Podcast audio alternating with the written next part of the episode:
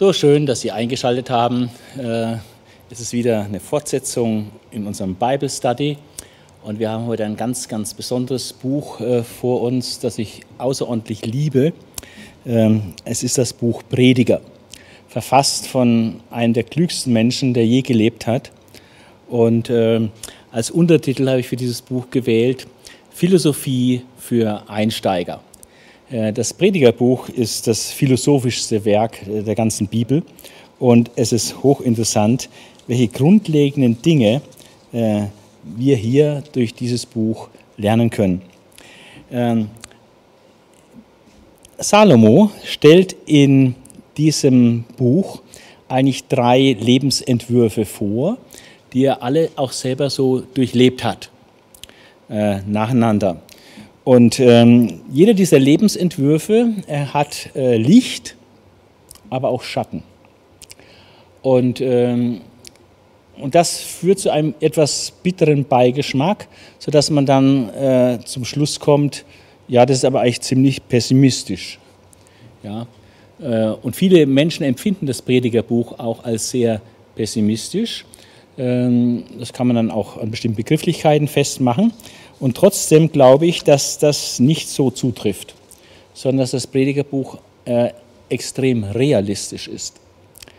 Und ähm, das, das Predigerbuch, wenn man das dann so pessimistisch beiseite legt und denkt, naja, das ist alles etwas entmutigend, ähm, dann entgeht einem vieles, weil das Buch mindestens fünf große Mutmacher und Orientierungshilfen bereithält für den, der äh, das hier wahrnehmen möchte, was er auch schreiben, was er hier schreibt.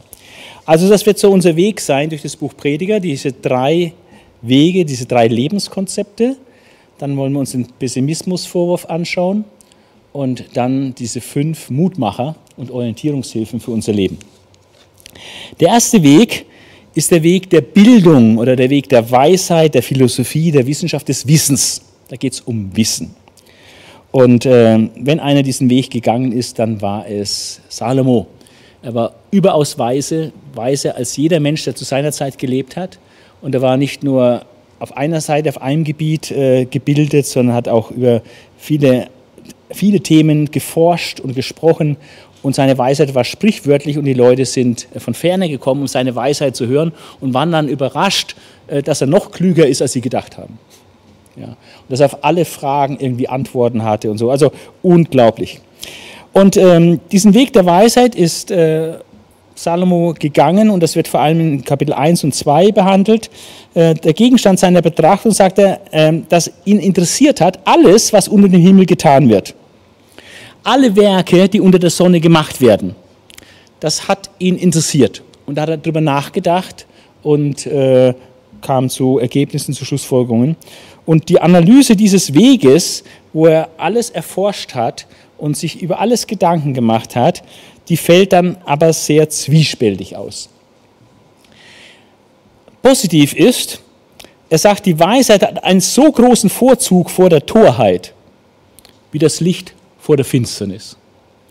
Also, man kann es nicht besser ausdrücken. Ne? Die Weisheit hat einen so großen Vorzug vor der Torheit wie das Licht vor der Finsternis.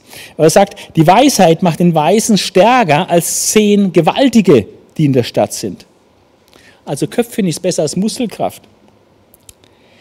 In Sprüche 8, Vers 11 ist ein anderes Buch von Salomo, da resümiert er, ja, Weisheit ist besser als Perlen und keine Kleinodien sind ihr zu vergleichen.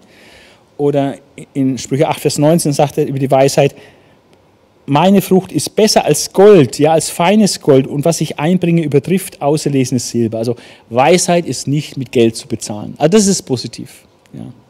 Hat einen unendlichen Vorzug gegenüber allem anderen, äh, wie gegenüber der Torheit vor allem, wie das Licht gegenüber der Finsternis. Aber dieser Weg der Weisheit und sein Leben darauf auszurichten, möglichst viel zu wissen, und alles in sich aufzusaugen und zu erkennen, was es so gibt, diesen Weg der Weisheit zu gehen, sagt er, das hat auch eine negative Seite. Er sagt, es ist eine leidige Mühe, eine Plage für die Menschen. Kapitel 1, Vers 13. Er sagt, auch dieses Streben nach Weisheit, nach Wissen, ist ein Haschen nach Wind. Du kannst Wind nicht einfangen. Und er sagt, wo viel Weisheit ist, da ist viel Ärger. Und wer sein Wissen mehrt, je mehr du weißt, desto mehr Schmerz hast du auch. Ja. Und das stimmt. Je mehr du auch von der Welt siehst und kennst und erfährst und, und weißt, was da alles läuft, da ist vieles sehr schmerzvoll und unerträglich. Er sagt, trotz Überlegenheit der Weisheit gegenüber der Torheit erleiden der Weise und die Toren das gleiche Schicksal. Also sie sterben und sie werden vergessen. Und diese Analyse führt dann zeitweilig sogar bei ihm wie so ein Hass auf das Leben und auf die eigene Arbeit und endet in Verzweiflung. Das kann doch alles nicht sein. Hinzu kommt noch die Unergründlichkeit der Werke Gottes.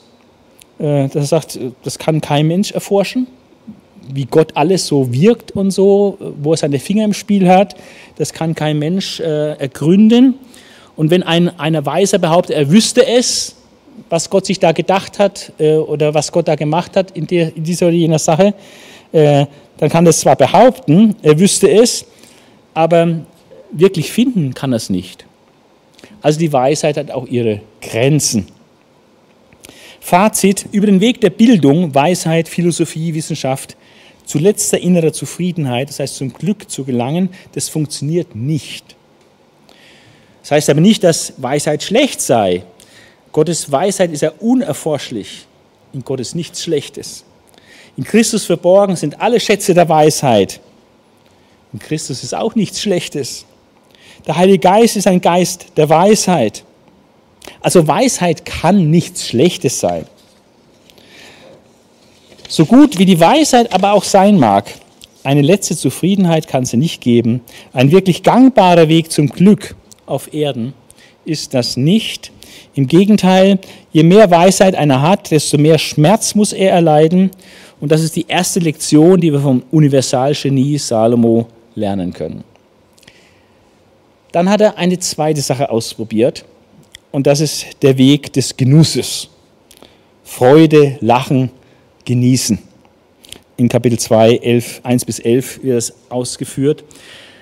Mit Freude ist hier ein zügelloses, genießerisches Leben gemeint, wo die Freude am Genuss irdischer Güter Dauerzustand ist, wird das Freude gleichbedeutend mit Wohlleben. Also er ließ sich richtig gut gehen.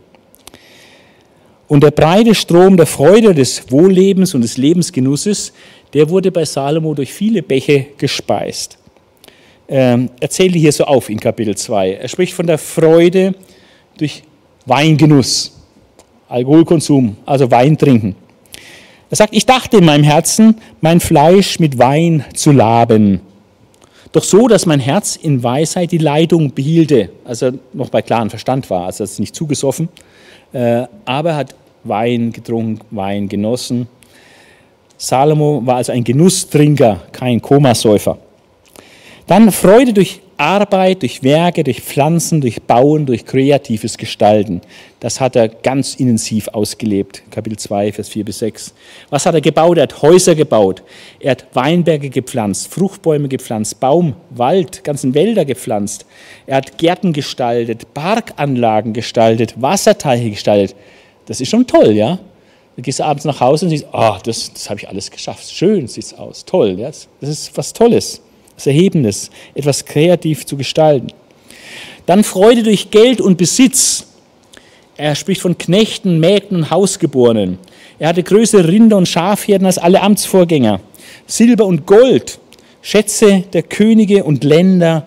Also wenn einer Knete hatte, äh, dann war es Salomo und hat es genossen.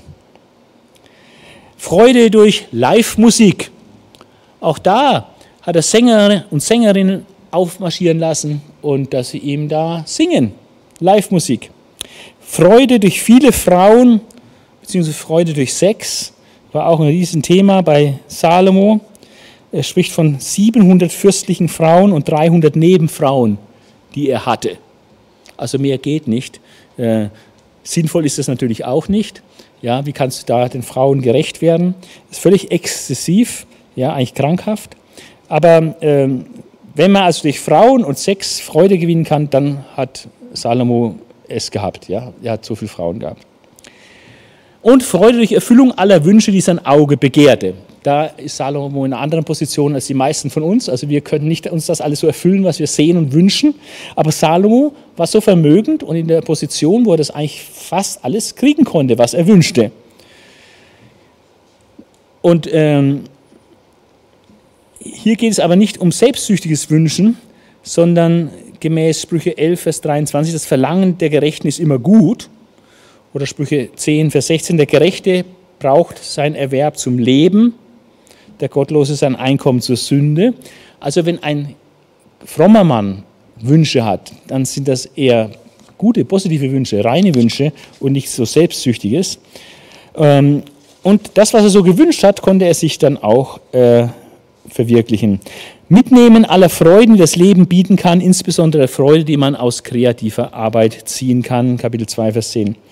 Und als er dann zurückschaut auf diesen Weg, den er sicher über Jahre gegangen ist, weil die ganzen Baumaßnahmen, das war nicht eine Sache von ein paar Wochen.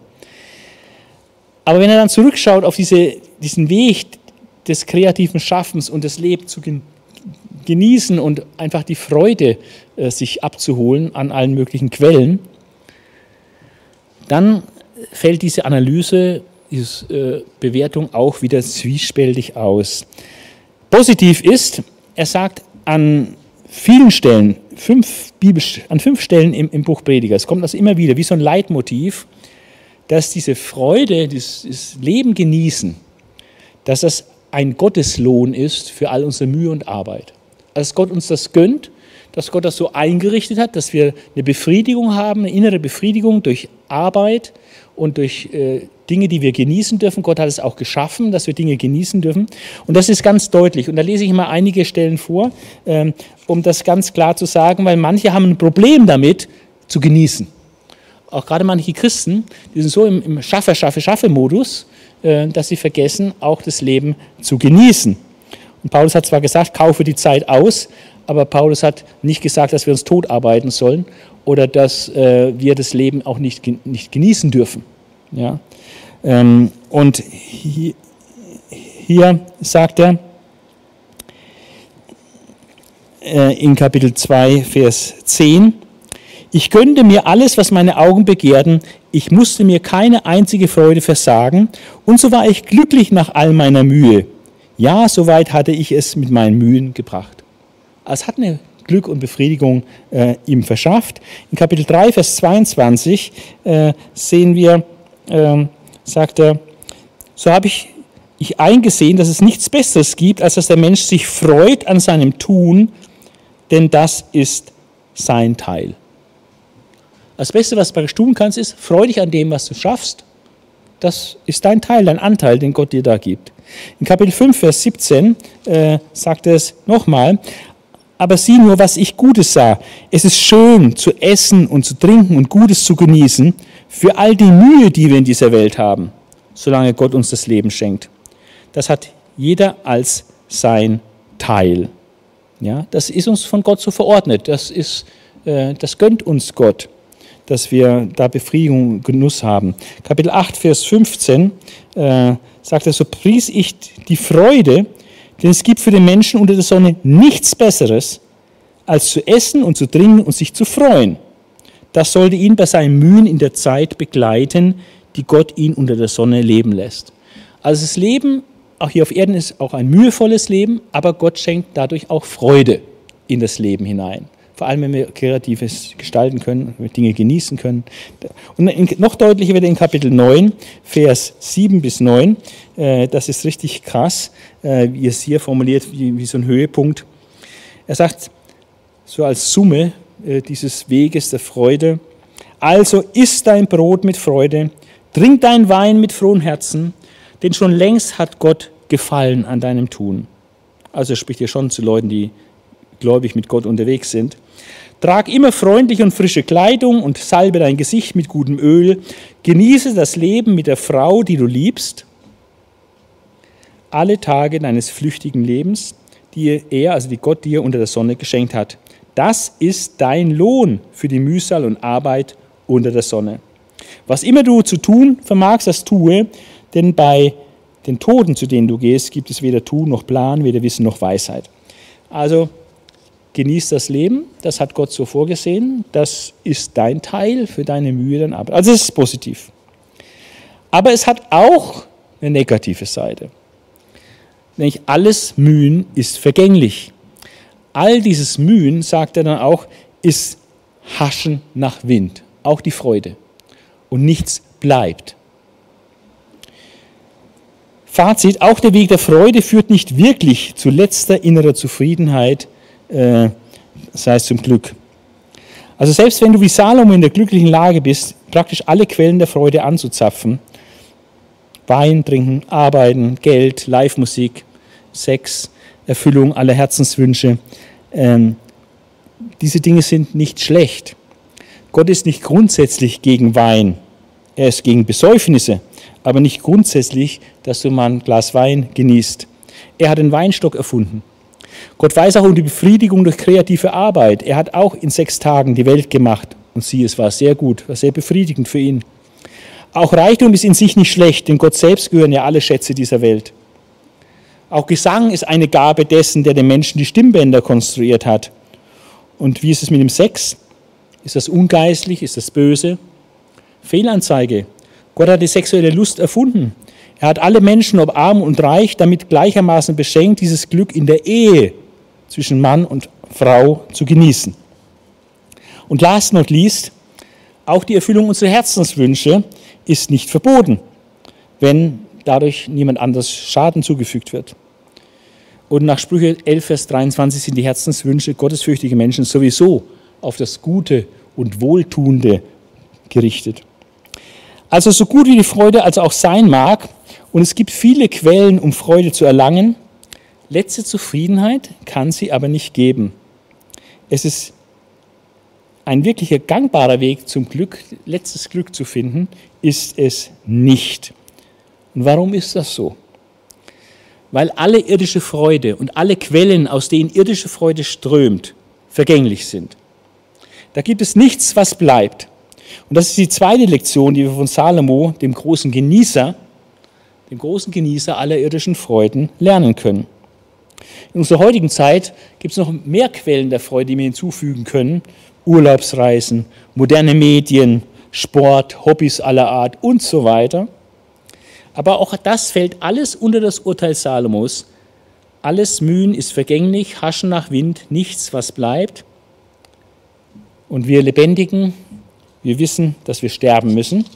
Und das vermisst einem doch irgendwie äh, die Freude. Der Tod kommt unausweichlich und ist viel stärker als der Mensch.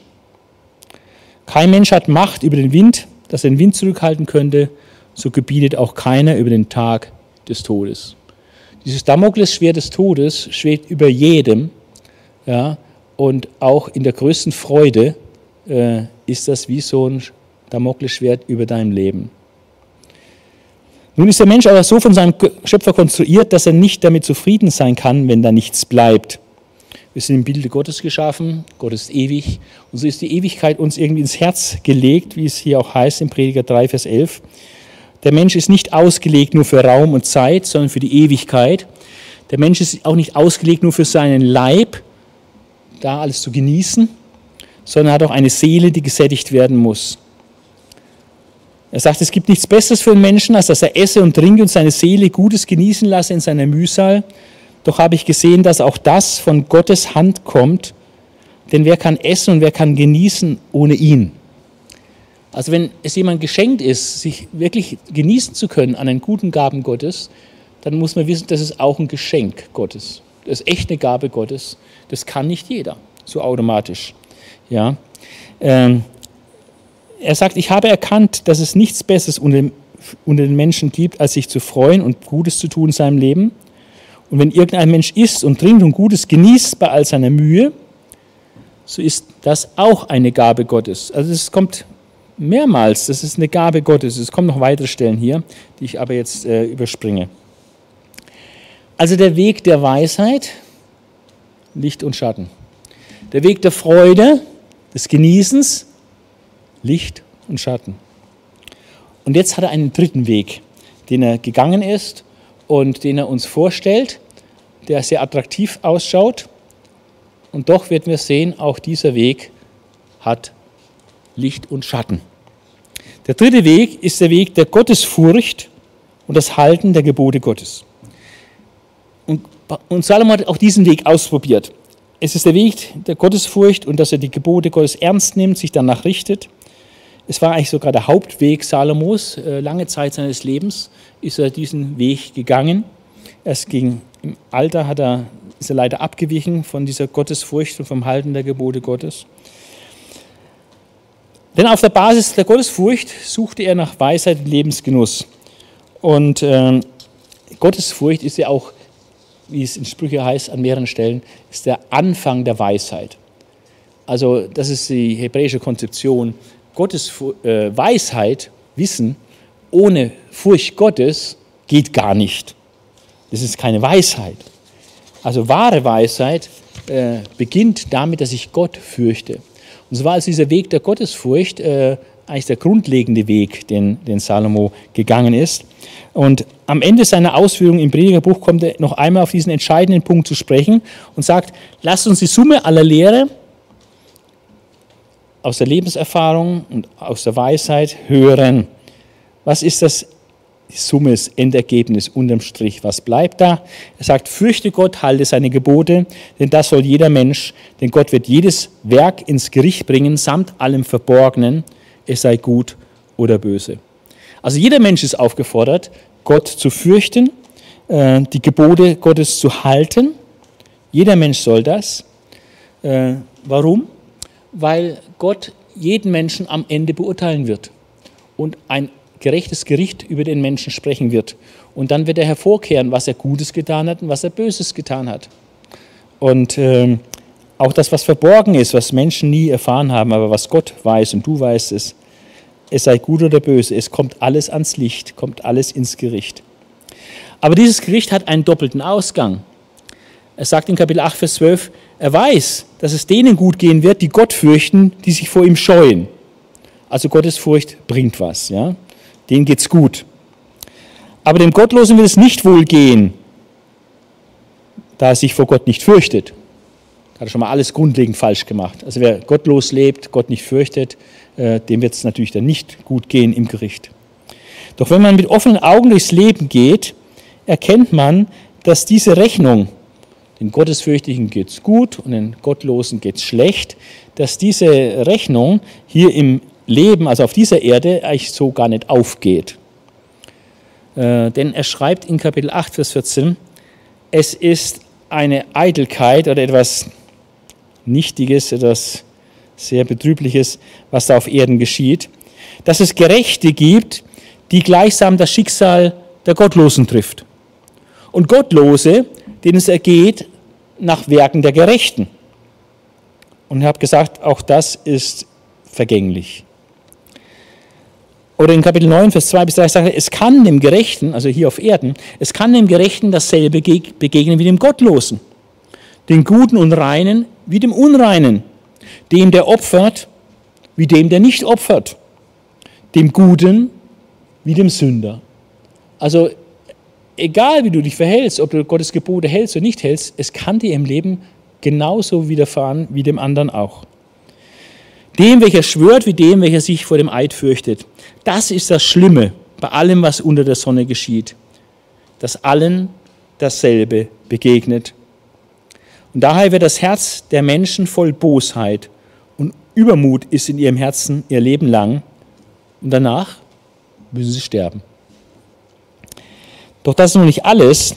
Wenn man noch genauer hinschaut und ehrlich wird, kommt man noch tiefer hinein, welches Riesendilemma eigentlich mit dem Weg des Gesetzes verbunden ist. Also nicht nur, dass es auf Erden nicht immer so den Lohn hat, aber da geht es den Gerechten, dem das Gesetz hält, manchmal genauso wie einem Gottlosen. Ja? Oder umgekehrt. Aber es gibt noch ein tieferes Dilemma. In einem der Schlussworte des Predigerbuches, er sagt, fürchte, also das Schlusswort des Predigerbuchs, fürchte Gott, halte seine Gebote, denn das soll jeder Mensch. Denn Gott wird jedes Werk ins Gericht bringen, samt allem Verborgenen, es sei gut oder böse. jedes Werk, auch alles, was verborgen ist, egal ob gut oder böse, alles kommt ins Gericht. Und jetzt wird es unangenehm, furchtbar unangenehm. Denn Salomo bekennt und erkennt in Kapitel 7, Vers 20, dass er sagt, es ist kein Mensch auf Erden, der so gerecht ist, dass er nur Gutes tut, ohne zu sündigen. Das ist das große Dilemma. Es gibt leider keinen, der völlig ohne Sünde ist. Da ist niemand, der immer nur Gutes tue. Somit ist da auch keiner, der in diesem Gericht Gottes als völlig Unschuldiger hervorgehen wird. Und das ist das große Elend dieses Weges des Gesetzes, dass dann gerecht gerichtet wird nach dem Gesetz und da ist keiner, der am Ende ganz unschuldig dann dasteht.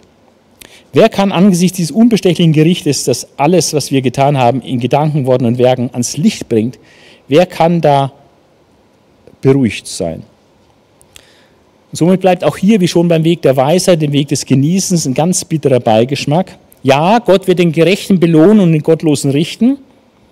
Aber erstens ist das in diesem Erdenleben oft gar nicht so klar zu sehen und auch nicht immer so gegeben. Und zweitens gibt es niemanden, der ausschließlich Gutes tut. Und somit fallen wir alle in der einen oder anderen Form unter das Gericht Gottes.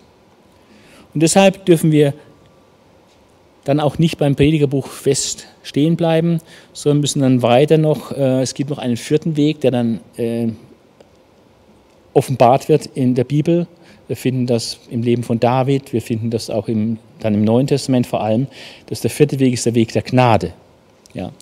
Aber der, den äh, tut er jetzt nicht so beleuchten äh, im Predigerbuch, sondern diese drei Wege, der Weg der Weisheit, des Wissens, der Weg des Genießens und der Weg des Gesetzes. Und all diese drei Lebenskonzeptionen, Lebensentwürfe haben Licht und Schatten, haben einen bitteren Beigeschmack und können nicht letztlich befriedigen. Und deswegen kommt dann auch der Vorwurf, dass das Buch Prediger eigentlich sehr pessimistisch ist. Und ähm, jetzt möchte ich kurz auf diesen Vorwurf eingehen und es darstellen und dann schauen wir uns fünf Mutmacher an, die äh, Salomo in seinem Buch äh, doch bereithält für den, der sich damit beschäftigt. Der Pessimismusvorwurf. Vergänglich, mühsam, übel. Diese Eigenschaftswörter sind ganz typisch für die Weltsicht des Predigers. Also im Predigerbuch kommen diese Eigenschaftswörter vergänglich, mühsam, übel ständig vor. Sie ziehen sich gleichsam wie ein roter Faden durch das gesamte Buch. Man begegnet ihnen tatsächlich in jedem einzelnen der zwölf Kapitel des Predigerbuches. Immer und immer wieder lesen wir diese Bewertungen vergänglich, unendlich mühsam und echt übel. Das hebräische Wort, das der Prediger für nichtig oder flüchtig gebraucht, oder Luther hat mit eitel übersetzt, Eitelkeit der Eitelkeiten, so hat er angefangen, ne? Ähm, ist Hebel im Hebräischen.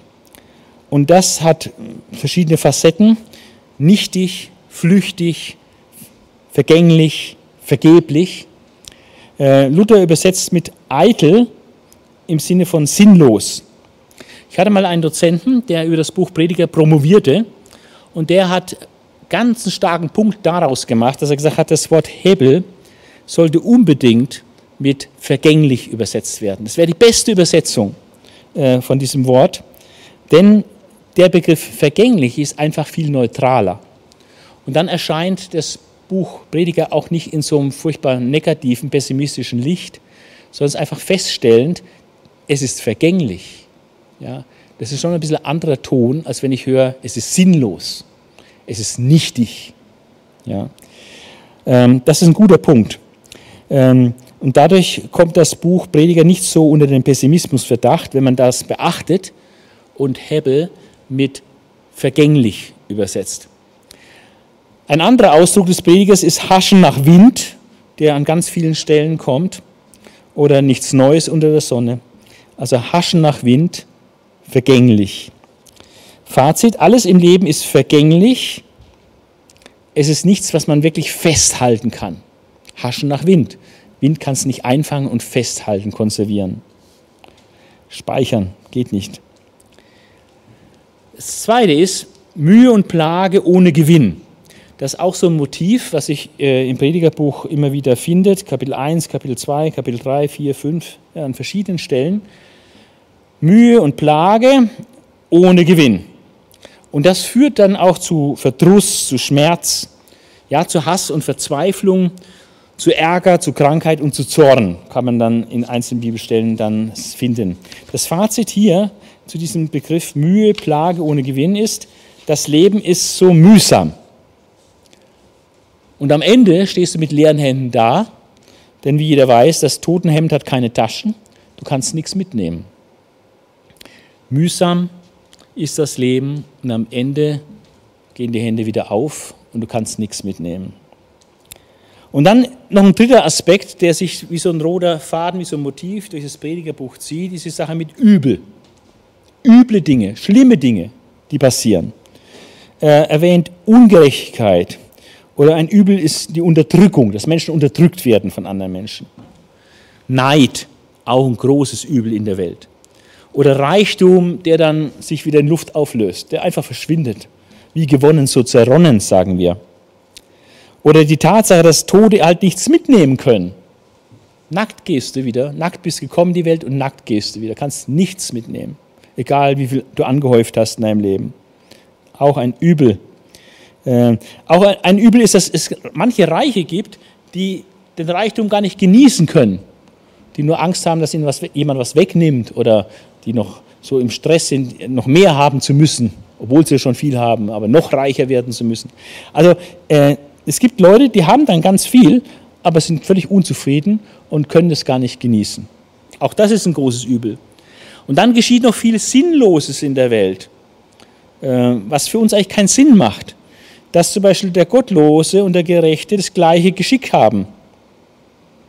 Also denen geht es gleich, unabhängig davon. Der eine war gottlos, der andere war gerecht, aber beide haben einen Unfall oder werden krank oder passieren schlimme Dinge in ihrem Leben. Kein Unterschied. Ist übel.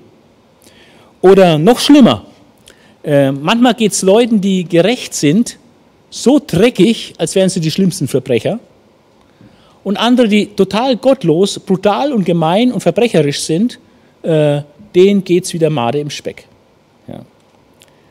Also das, was eigentlich Gerechte verdienen, das geschieht bei Gottlosen. Und das, was Gottlose verdienen würden, das erleben Gerechte auch ein schlimmes Übel. Und dass soziale Verhältnisse manchmal umgekehrt werden, dass ehrwürdige, verdiente Menschen dann plötzlich ganz unten in der Werteskala sind und Halotris unten dann hochgehoben werden und oben sind, auch so ein Übel. Also da gibt es viel Übel, viel schlimme Dinge werden hier berichtet. Fazit, die Welt ist voller Übel, davor kann man die Augen nicht verschließen. Also wer sagt, ah, die Welt ist doch schön, ist alles, alles gut, alles in bester Ordnung, der ist da blind. Es gibt so viel Ungerechtigkeit, so viel Leid. Ja, denken wir an die Millionen Menschen, die hungern, an Leute, die in Zwangsprostitution verhaftet sind, äh, da gefangen sind, in Leute, die in bitterster Armut leben, ja, geknechtet werden, Kinder, die ausgebeutet werden, die 14, 16 Stunden, Stunden am Tag arbeiten müssen, äh, ihre Gesundheit dabei ruinieren und lauter so Sachen, damit wir im Westen dann die Produkte noch billiger kriegen. Da ist so viel Ungerechtigkeit. Oder ein Volk überfällt das andere. Ja, so viel Ungerechtigkeit, Übel in der Welt, davor kann man die Augen nicht verschließen. Aber ist das, was der Prediger hier sagt, also alles vergänglich, haschen nach Wind, äh, alles nur Mühe und kein Gewinn am Ende unterm Strich, äh, ist alles, ähm, viele üble, schlimme Dinge sind da. Ist das wirklich Pessimismus? Ich glaube nein. Ich glaube, das ist absoluter Realismus, auch wenn, man, auch wenn es natürlich nur einen Teil der Wirklichkeit benennt. Es ist realistisch, es ist nicht das ganze Bild, aber es ist ein realistisches Bild von ganz vielen, was da ist. Also es ist Realismus. Wenn du also in deinem Leben an der Vergänglichkeit von allem leidest, wenn du dich abmühst, ohne dass was hängen bleibt, und du außerdem viele Missstände und Übel in der Welt entdeckst, dann sagt dir Gott durch das Predigerbuch, so ist die gefallene Welt. Willkommen in der Realität. Und dass das Buch Prediger alles andere als so ein Miesepeter-Buch ist, sondern es zeigt realistisch die Vergänglichkeit und die Mühsal und die Übel dieser Welt. Und gleichzeitig hat es fünf Mutmacher und fünf wunderbare Orientierungshilfen, die uns helfen können, in dieser Welt der Vergänglichkeit, der Mühe und all der Übel äh, wirklich zu überleben. Ja. Äh, da äh, nicht, nicht verrückt zu werden. Und diese fünf Mutmacher und diese fünf Orientierungshilfen, die will ich jetzt noch abschließend kurz vorstellen. Das eine haben wir schon ein bisschen gehört. Ähm, es ist, genieße das Leben trotzdem. Trotz der Vergänglichkeit, trotz all der Mühe, trotz all der Übel, die da sind. Genieße das, was Gott dir schenkt und zugeteilt hat. Genieße das Leben. Genieße das Schöne in der Welt. Und das ist auch eine Gabe Gottes. Und das ist ganz oft ausgeführt. Wir haben einige Stellen gelesen dazu. Es gibt auch in Kapitel 11 noch eine, die ich nicht gelesen habe. Also es ist wie so ein roter Faden. Trotz alledem genieße das Schöne, das Gute, was du hast, was dein Lohn auch ist, äh, dein Lohn für all deine Mühe in dieser Welt.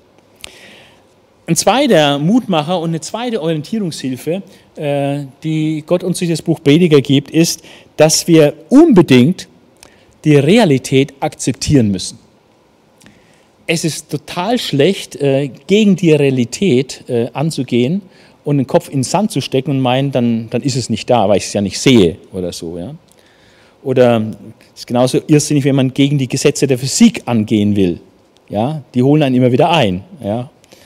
Und äh, man kann keine Politik betreiben, die die physikalischen Gesetze auf den Kopf stellt. Da wird man eine Bauchlandung machen. Also es ist ganz wichtig, die Realität zu akzeptieren. Und äh, ich habe hier eine kleine Liste äh, von, von Aussagen, die man im Predigerbuch finden kann. Das ist ja so eine Philosophie für Anfänger. Ja? Was sind so typische Realitäten, die du einfach akzeptieren musst? Und äh, ich nenne jetzt mal einfach einige, um Inspiration zu geben. Und äh, wenn du dann das Buch Prediger selber liest, dann achte darauf, was sind äh, Realitäten, äh, denen wir einfach ins Auge sehen müssen, wo wir nicht dagegen ankämpfen können und auch nicht ankämpfen brauchen, weil wir müssen uns mit diesen Realitäten arrangieren. Äh, eine dieser großen Realitäten ist, dass alles seine Zeit hat. Ja, eines der berühmtesten Texte des Predigerbuches, dass alles seine Zeit hat und es sind dann ganz gegensätzliche Dinge und alles hat seine Zeit. Es gibt Zeit zum Gebären, Zeit zum Sterben, Zeit zum Pflanzen, Zeit zum Ausreißen, Zeit zum Töten, Zeit zum Heilen, Zeit zum Niederreißen, Zeit zum Aufbauen, Zeit zum Weinen, Zeit zum Lachen, Zeit des Klagens, Zeit des Tanzens, Zeit Steine zu werfen und Zeit Steine zu sammeln, Zeit sich zu umarmen Zeit, sich, zu, sich loszulassen. Zeit zum Suchen, Zeit zum Verlieren. Zeit zum Aufheben, Zeit zum Wegwerfen. Zeit zum Zerreißen, Zeit zum Nähen. Zeit zum Schweigen und Zeit zum Reden. Zeit zum Lieben und Zeit zum Hassen. Zeit des Krieges und Zeit des Friedens. Also alles hat seine Zeit, Gutes wie Schlechtes, und äh, es ist vergänglich, es vergeht, nichts äh, ist immer so. Wenn du denkst, da ist gerade eine Riesenkrise, auch die hat ihre Zeit. Die ist dann auch wieder mal vorbei. Also alles hat seine Zeit. Auch das Gute hat seine Zeit. Du kannst nicht immer festhalten. Ja, alles hat seine Zeit. Ein zweiter Punkt äh, ist Realität. Menschen sind unvollkommen. Nimm die Menschen, wie sie sind. Es gibt keine anderen. Ja, Menschen sind unvollkommen. Kapitel 7, Vers 20. Äh, Kapitel 7, Vers 29 sagt auch ganz realistisch von Menschen, Menschen sind berechnend und falsch. Wenn du an das Gute im Menschen glaubst und meinst, der Mensch wäre von Grund auf gut, wie das in der heutigen Denkweise weithin der Fall ist, dass der Mensch gut sei, äh, das passt mit der Realität nicht zusammen. Der Mensch ist nicht wirklich gut. Der Mensch ist eine gefallene Kreatur. Menschen sind berechnet und falsch. Damit musst du rechnen, damit musst du ausgehen, dass die Menschen nicht wirklich gut sind. Ein anderer Punkt, Kapitel 10, Vers 9, macht deutlich, dass Leben, zu leben heißt, Risiken einzugehen. Leben heißt immer auch ein Risiko eingehen. Kapitel 10, Vers 9 äh, heißt es, ähm, wer Holz spaltet, bringt sich in Gefahr. Wenn du irgendwas machst, es hat auch eine Gefahrenseite. Ja. Es gibt kein völlig risikofreies, abgesichertes Leben. Es ist auch so eine Denke in Deutschland, man könnte sich für alles absichern und versichern. Dieser Versicherungswahnsinn ist irre. Äh, Deutschland, eines der sichersten Länder der Welt, hat die meisten abgeschlossenen Leben, Versicherungen überhaupt. Äh, ich glaube, jede zweite Versicherung weltweit ist eine Versicherung, die in Deutschland abgeschlossen worden ist. Also das Sicherheitsbedürfnis der Deutschen ist, ist immens, obwohl sie eigentlich unglaublich sicher leben. Und sie müssten eigentlich mal akzeptieren, dass das zu leben mit Risiko verbunden ist. Ja? Leben heißt Risiken eingehen. Ein weiterer Punkt ist, das Alter hat seine Beschwerden. Das gehört dazu. Das Alter hat seine Beschwerden. Die Leute wollten immer, immer ganz, ganz alt sterben und das bei bester Gesundheit. Äh, das funktioniert nicht. Die wollten alt werden und das bei bester Gesundheit. Das geht nicht, sondern das Alter hat seine Beschwerden, damit müssen wir leben. Dann der Tod ist unausweichlich. Das ist auch so eine Realität. Äh, da musst du dich einfach mit abfinden. Der Tod ist unausweichlich. Oder auch geistlich gesehen, wir können Gottes Werk vom Anfang bis zum Ende nicht begreifen. Wir können nicht erklären, warum Gott, der die Geschichte lenkt, dieses oder jenes so zulässt. Oder wie Gott handelt, wie Gott äh, durch Dinge, die schlimm aussehen, vielleicht dann doch noch was Gutes bewirkt und so weiter. Äh, wie Gott wirklich in der Welt und im Leben von einzelnen Menschen handelt, das können wir nicht alles von A bis Z begreifen. Und wir wissen auch nicht, was für uns wirklich gut oder schlecht ist. Es können manche Dinge sein, die wir als ein Unglück ansehen, die sich als, als eine Wohltat erweisen hinterher. Ja, ich habe äh, kürzlich ein Gespräch gehabt mit einer, der gesagt, er war als Jugendlicher in der Psychiatrie. Es war ganz schrecklich dort. Aber heute merkt er, dass es ihm geholfen hat, eine Sensibilität für andere Menschen zu entwickeln, äh, dass er sofort eigentlich erkennt, wie er andere Menschen ansprechen kann, wie er mit ihnen auf einer guten Weise kommunizieren kann, intuitiv. Das hat ganz viel mit seinem Aufenthalt in der Psychiatrie zu tun. Aber das sind so Dinge, wir wissen nicht, was wirklich gut oder schlecht für uns ist. Äh, das müssen wir auch akzeptieren. Und vor allem müssen wir akzeptieren, da tun viele Menschen sich schwer mit, aber das ist ein, wo Salomon ganz großen Punkt macht, ähm, dass wir die Zukunft nicht wissen. Wir können die Zukunft nicht wissen. Ich lese mal einige Verse, äh, die das deutlich machen. Kapitel 7, Vers 14 äh, sagt er, was nach ihm kommt, was nach ihm kommt, also wenn ich meinen Abgang mache, was dann passiert, kann der Mensch nicht wissen. Kapitel 8, Vers 7. Der Mensch weiß ja nicht, was geschehen wird. Und wer könnte ihm das mitteilen, da was in der Zukunft geschehen wird? Er weiß es nicht. Äh, Vers 8. Kein Mensch hat Macht über den Wind. Keiner kann ihn zurückhalten. Und niemand hat Macht über den Tag des Todes. Du kannst nicht wissen, wann du stirbst. Äh, Vers 17 ähm, heißt es, der Mensch kann nicht ergründen, was unter der Sonne geschieht. Wie sehr er sich auch abmüht, alles zu erkennen, er findet es doch nicht heraus, was da alles unter der Sonne geschieht. Er kann das nicht alles ergründen. Kapitel 9, Vers 1b sagt, nichts, was vor ihm liegt, kann der Mensch erkennen. Kann sich alles total anders verhalten und anders verlaufen, als er sich das ausdenkt und ausmalt und hofft und wünscht. Außerdem kennt der Mensch nicht seine Zeit. Wie viel Lebenszeit ihm noch bleibt, zum Beispiel. 10, Vers 14. Äh, ein Mensch weiß doch nicht, was geschehen wird und was nach ihm kommt. Das weißt du nicht. 11, Vers 2. Denn du weißt nicht, welches Unglück über das Land kommen wird. Und es ist auch gut so, dass wir das nicht alles wissen, was da noch kommt an Unglück über das Land. Vers 5. Wie du den Weg des Windes nicht kennst, noch das Werden des Kindes im Leib der Schwangeren, so kennst du auch nicht das Werk Gottes, der alles bewirkt. Gott, der alles bewirkt, der irgendwo überall seine Finger im Spiel hat, was in der Geschichte auch so passiert, auf ganz geheimnisvolle Weise. Wir können das nicht erkennen, wie das sich genau verhält. Und einer meiner Lieblingsverse, 6b, sagt, du weißt nicht, was gedeihen wird, ob dies oder jenes oder beides zugleich. Äh, das ist eine große Ermutigung für Unternehmer. Du machst äh, unternehmerische Entscheidungen, äh, versuchst dieses, versuchst jenes und du weißt nicht, ob das funktioniert, ob das funktioniert, machst nach bestem Wissen und Gewissen, aber du weißt es nicht, ob jenes oder dieses funktioniert oder vielleicht sogar beides. Du kannst es nicht wissen. Du musst es auch nicht wissen. Du musst halt auch ein Risiko eingehen. Leben ist Risiko. Also das ist ein ganz, ganz wichtiger Punkt. Akzeptiere die Realität. Äh, wenn du das tust, diese Realitäten, ich habe einige davon genannt, was Realitäten sind hier im Buch Prediger, äh, wenn du diese akzeptierst, dann gehst du viel leichter durchs Leben. Ähm, es gibt auch Dinge, wo wir etwas wählen können. Das ist jetzt der dritte Punkt, der dritte Mutmacher. Und da sagt er, wähle das Bessere. Es gibt tausend Entscheidungen, die wir treffen können im Leben. Ähm, manchmal ist die Entscheidung zwischen gut und schlecht. Ähm, dann soll es klar sein, dass wir uns für das Gute entscheiden. Aber es gibt auch manchmal Entscheidungen zwischen gut und gut. Ähm, und dann muss man gucken, okay, was ist gut und was ist besser. Und äh, Salomo äh, tut uns hier ermutigen, ganz stark ermutigen im, im Buch Prediger, äh, das Bessere zu wählen. Und äh, das ist ein Leitmotiv, äh, das kommt bestimmt über 20 Mal vor im Buch Prediger, in verschiedenen Formulierungen, zum Beispiel besser oder sagt noch besser oder sagt, es gibt nichts Besseres als Punkt, Punkt, Punkt. Oder es ist von großem Vorzug und großem Vorteil, wenn man das macht und nicht das andere macht.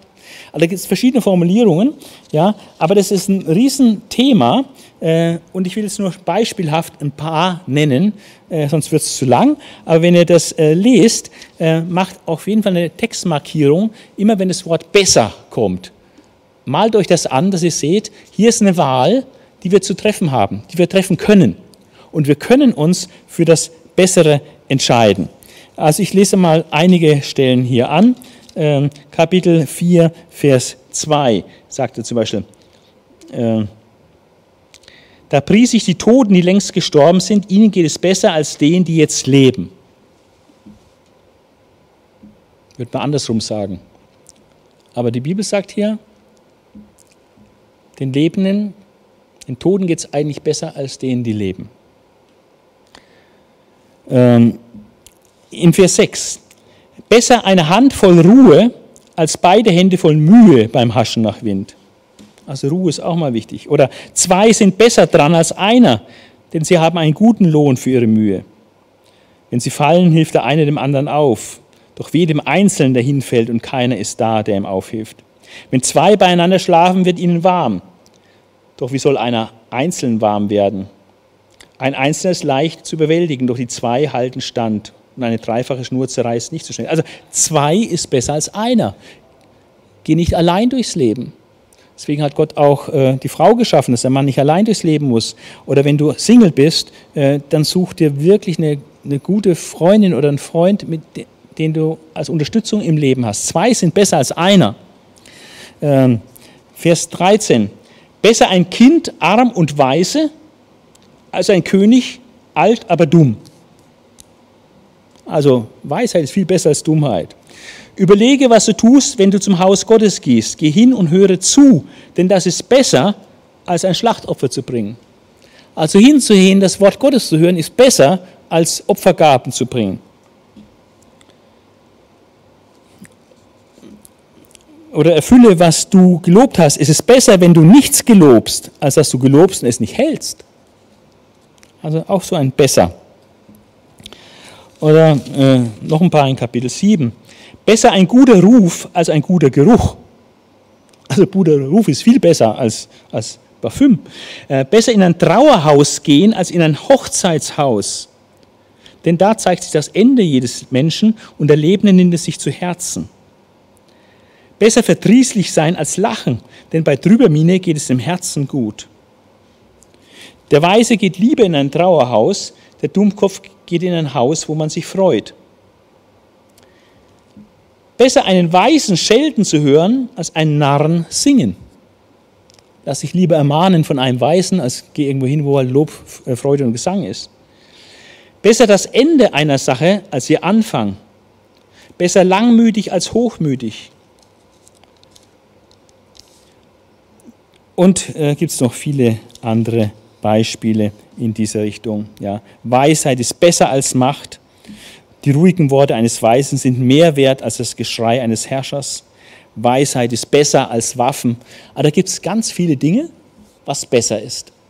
Und das Buch Prediger will uns ermutigen, dass wir das Bessere ergreifen. Ja, äh, finde heraus, was alles besser ist und wähle das Bessere. Das vierte Mutmacher ist, ähm, dass er anleitet, in dieser Philosophie für Anfänger, werden die Menschen angeleitet, ihr Auge auf Gott zu richten. Also auf Gott zu schauen. Äh, und das ist ganz einfach, kann man ganz einfach machen, indem man beim Predigerbuch, wenn man es durchliest, einfach alle Stellen unterstreicht, wo das, der Wort Gott vorkommt. Ja? Und dann erfahre ich etwas über Gott, was Gott tut, wie Gott ist, was Gott macht, was er möchte, was er nicht möchte. Und da, da richte ich meinen Blick auf Gott. Und das ist sehr wichtig, dass wir diese Ausrichtung haben, dass wir auf Gott schauen. Nicht nur auf uns oder auf irdische Dinge, auf Wohlergehen, sondern wir sollen auf Gott schauen. Und äh, was passiert, wenn ich auf Gott schaue? Einmal nur, wenn ich das im Buch Prediger mache. Wenn ich nur das Buch Prediger hätte, was würde ich von Gott erkennen? Was könnte ich von Gott sehen, wenn ich dann auf ihn schaue, was das Buch Prediger mir über Gott sagt?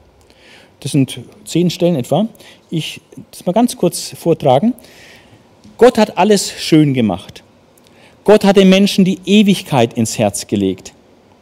Das Werk Gottes können wir wegen seiner Komplexität nicht von A bis Z begreifen. Alles, was Gott schafft, ist für ewig.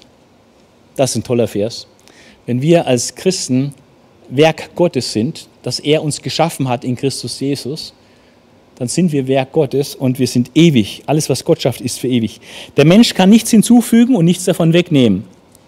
Das zeigt uns einfach die totale Souveränität Gottes. Gott hat es deshalb so eingerichtet, dass man in Ehrfurcht zu ihm aufschaut. Oder Gott ist es, der den Gerechten und den Ungerechten richtet. Er ist der Richter. Sollen wir immer uns bewusst sein, wer Gott ist. Er ist der Richter der Gerechten und der Ungerechten. Betrachte das Werk Gottes. Wir werden aufgefordert, darauf Ausschau zu halten, was Gott so tut in dieser Welt. Lass es dir erzählen. Lies Missionsberichte. Ja, sprich mit anderen Menschen, wie Gott in seinem Leben gewirkt hat. Und natürlich lies in der Bibel, da kannst du ganz viel finden, wie Gott in der Welt handelt und was er getan hat. Betrachte das Werk Gottes. Oder Gott schafft den Glückstag und den Unglückstag. Gibt Tage, da geht vieles schief. Gott hat den Tag auch gemacht. Und den Glückstag auch. Gott schafft den Glückstag und den Unglückstag. Gott hat den Menschen aufrichtig und gerade gemacht. Das ist nicht der Fehler Gottes, dass der Mensch so schräg ist. Das hat mit dem Sündenfall zu tun. Gott hat den Mensch gerade und aufrichtig gemacht. An allem sah ich das Werk Gottes und der Mensch kann es nicht ergründen. Es ist einfach viel zu groß, viel zu komplex. Allein schon in der, in der Natur, in der Physik ist viel zu komplex natürlich das, was Gott so unter den Menschen wirkt, äh, noch, noch genauso, noch mehr untergründlich. Die Gerechten und die Weisen und ihre Werke sind in Gottes Hand. Egal welche Umstände, egal welche Nöte, egal ob du umkommst, du als Gerechter und auch alles, was du getan hast, es ist in Gottes Hand und Gott hält das in seiner Hand fest.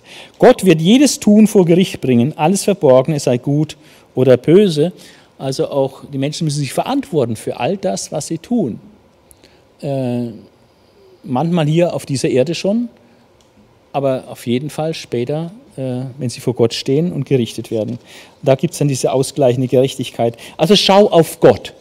Das ist ganz wichtig, dass du äh, immer wieder äh, auf Gott schaust. Und ein letztes ist, beachte Gottes Befehle. Was will Gott?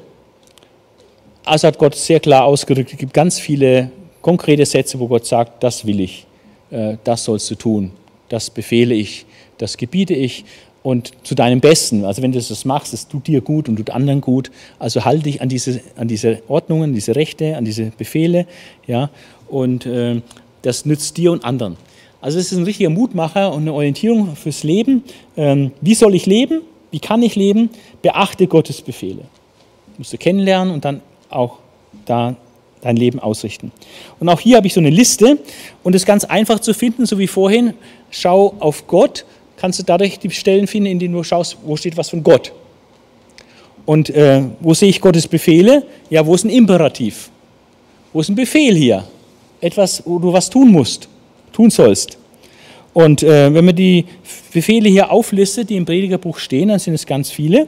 Äh, und es sind auch keine äh, Wunderdinge, die da verlangt werden vom Menschen, sondern es sind einfach Dinge, die, die du da, die tun kannst.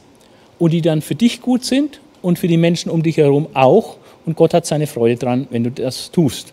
Also, welche Befehle finde ich im Predigerbuch? Da heißt zum Beispiel, erfülle Gott deine Gelübde sofort.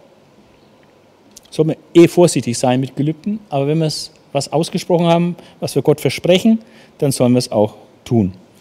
Verwundere dich nicht über Unterdrückung und Ungerechtigkeit. Wundere dich nicht.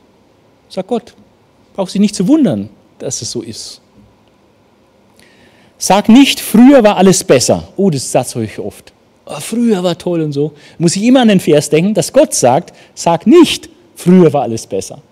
Es war früher nicht alles besser. Das stimmt überhaupt nicht. Sag nicht, früher war alles besser. Dann ein weiterer Befehl, betrachte das Werk Gottes. Schau auf das, was Gott tut. Dann am Tag des Glücks sei gute Dinge, sagt das Wort Gottes. Und am Tag des Unglücks bedenke, auch diesen hat Gott ebenso gemacht wie jenen. Dies ist der Tag, den der Herr gemacht hat. Lasst uns freuen und fröhlich darin sein.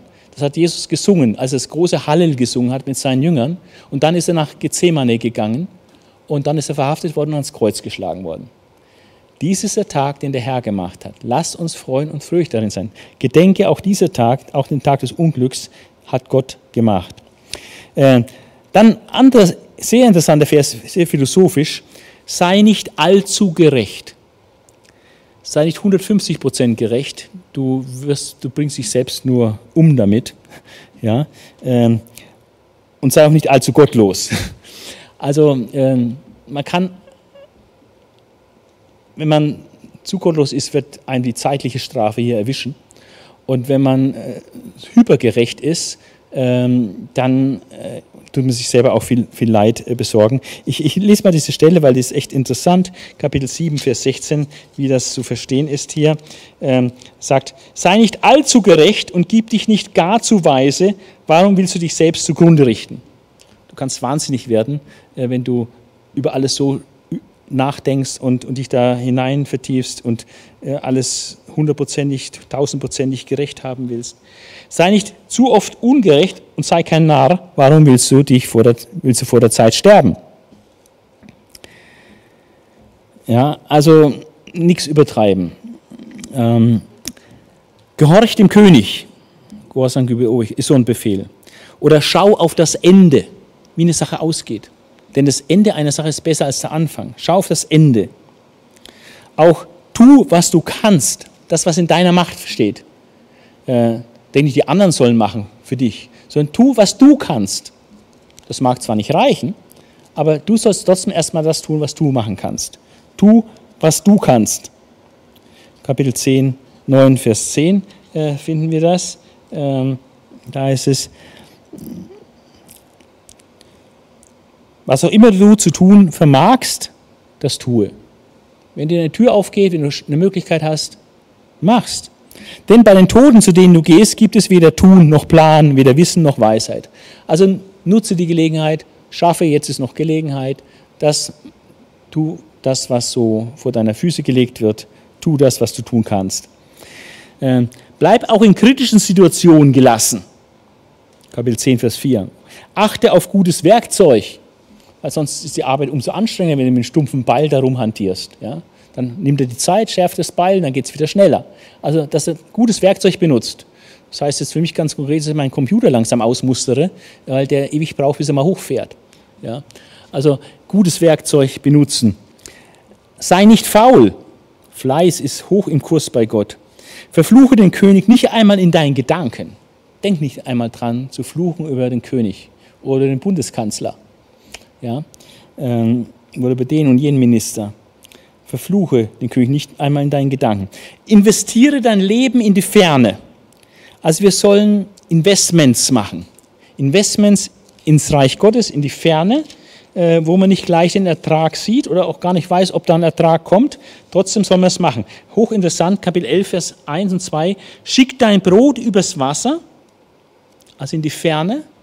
Brot, nicht Waffen oder Drogen. Brot. Lebensmittel, Nahrungsmittel, was zum Leben dient. Also schick das, was zum Leben dient, übers Wasser, also in die Ferne, an andere Ecken der Erde. Und nach vielen Tagen kannst du es wiederfinden. Verteile deinen Besitz auf sieben oder acht Stellen. Spende in verschiedene Richtungen. Äh, teils auf. Sammle es nicht nur an einer Stelle.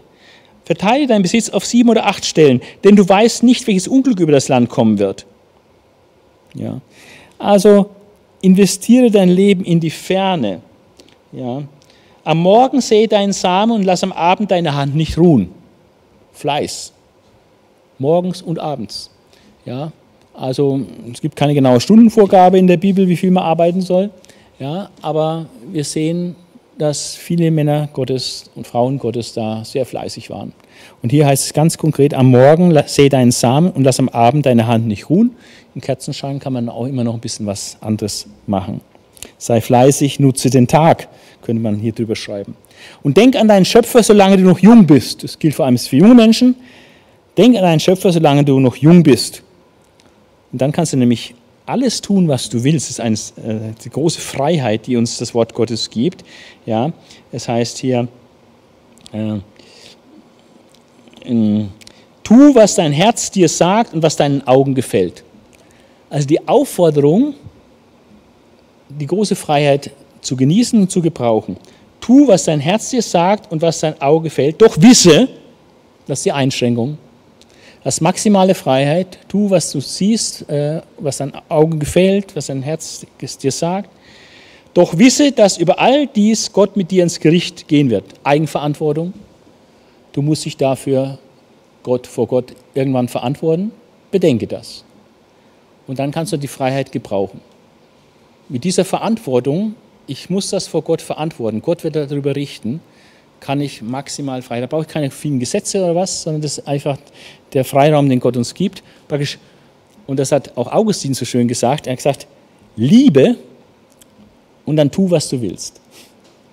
Also, wenn du Gott liebst, deinen Nächsten liebst, wenn du wirklich das machst, dann kannst du nichts Böses machen, nichts Falsches machen.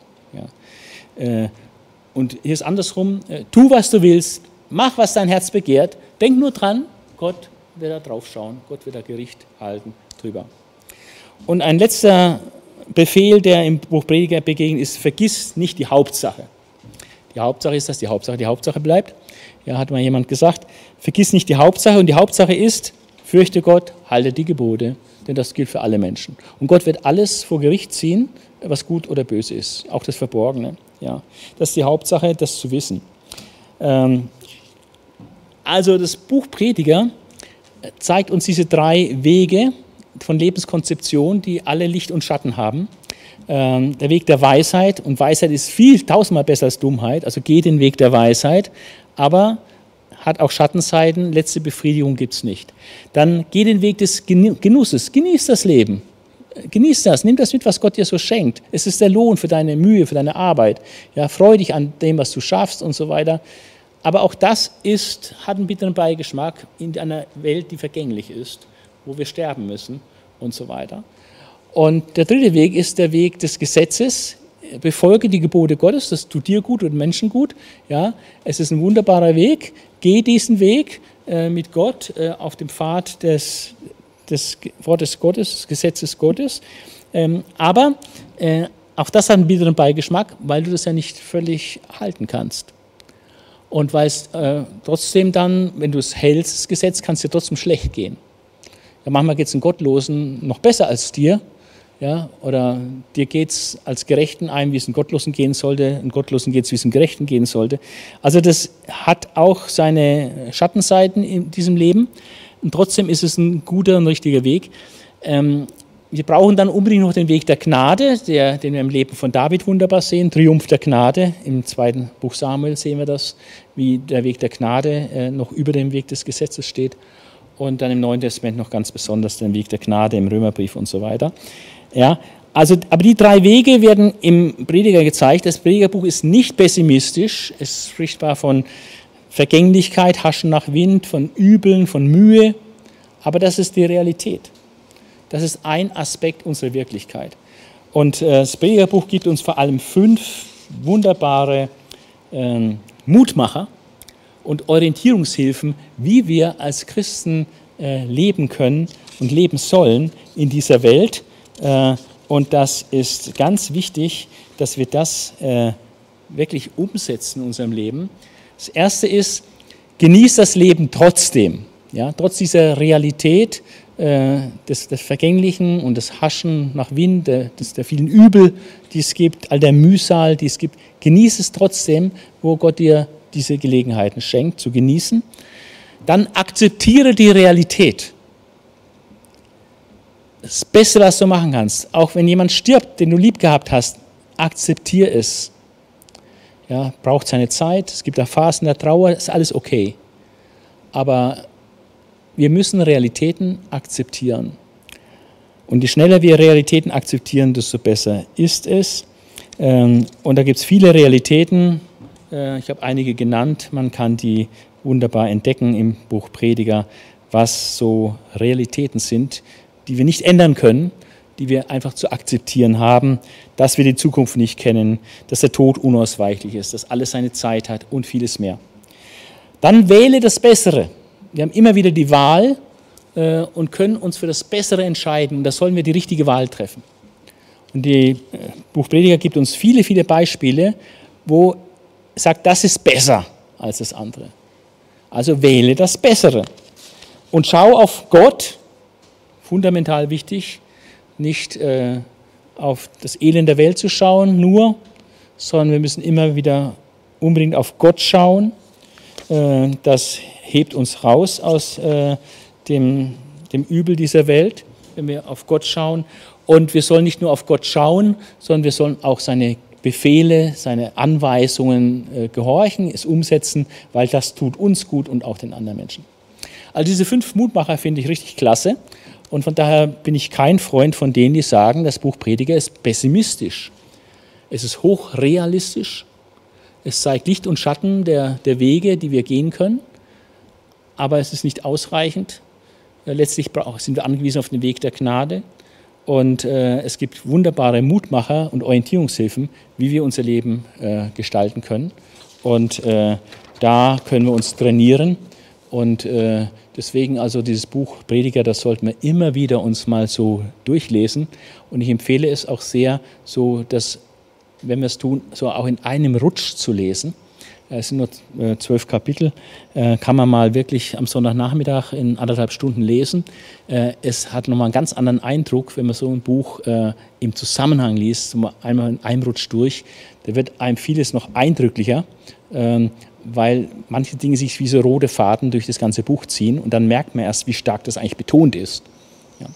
Also das wäre meine Empfehlung zum Buch Prediger.